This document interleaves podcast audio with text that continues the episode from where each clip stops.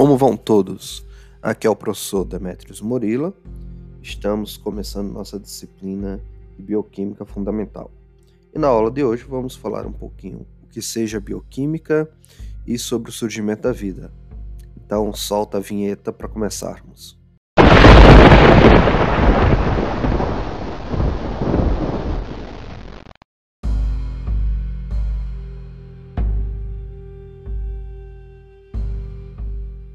Nossa aula ela está dividida em três momentos. O primeiro momento, que é esse agora, vamos falar sobre a introdução à bioquímica, o que é bioquímica. Então, o que seria bioquímica? A bioquímica ela é uma ciência que está associada entre a biologia e a química. Ela estuda principalmente a química dos processos biológicos que ocorrem em todos os seres, seres vivos, então, a bioquímica ela se utiliza tanto de ferramentas como conceitos da química, em particular da química orgânica e físico-química, para elucidar o sistema vivo. É importante a gente não confundirmos com a ideia de biologia molecular, né, genética, com a biofísica, porque já são áreas distintas da bioquímica que hoje existem disciplinas próprias para ela, principalmente a biologia molecular, que marca né, o ressurgimento, é, como nós conhecemos, de entender né, a vida. Então, a bioquímica é voltada principalmente para o estudo da estrutura e função de componentes celulares, como proteínas, carboidratos, lipídios, ácidos nucleicos e outras biomoléculas.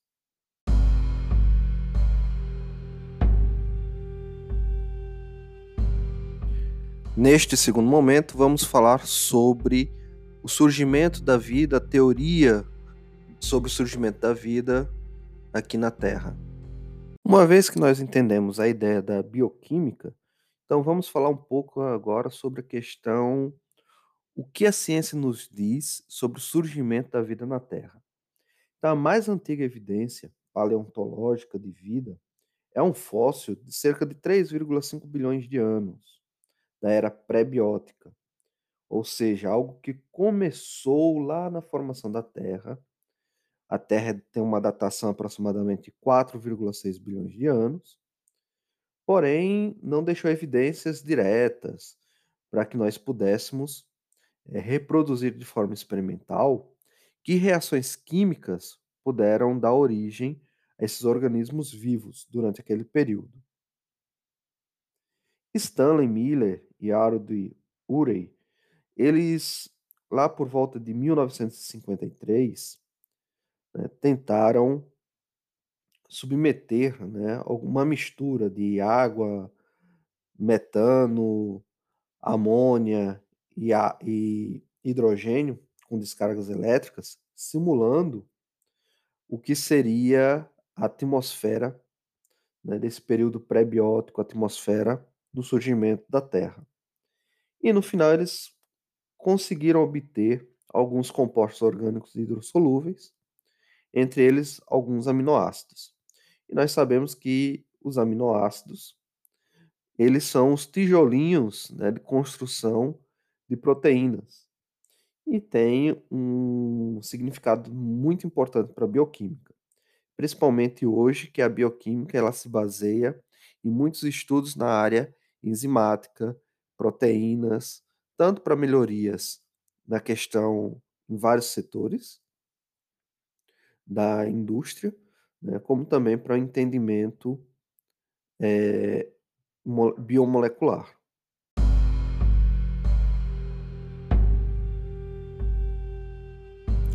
E neste terceiro e último quadro, vamos falar sobre a teoria atual do surgimento da vida na Terra. Então, hoje a teoria mais aceita, ela se baseia no experimento de Miller e Urey, né, sobre principalmente a composição do gás, usado como matéria de partida, e muitos acreditam que as primeiras moléculas biológicas teriam sido geradas de uma forma totalmente diferente é, e não na atmosfera. Isso teria sido acontecido no escuro e sob a água né, nas fontes hidrotermais lá no fundo do oceano, que até hoje já mostra que mesmo naquelas condições adversas, você consegue encontrar vida, consegue encontrar vários compostos relacionados à vida também, né? Que você tem ali uma solução de metais, ácido sulfídrico,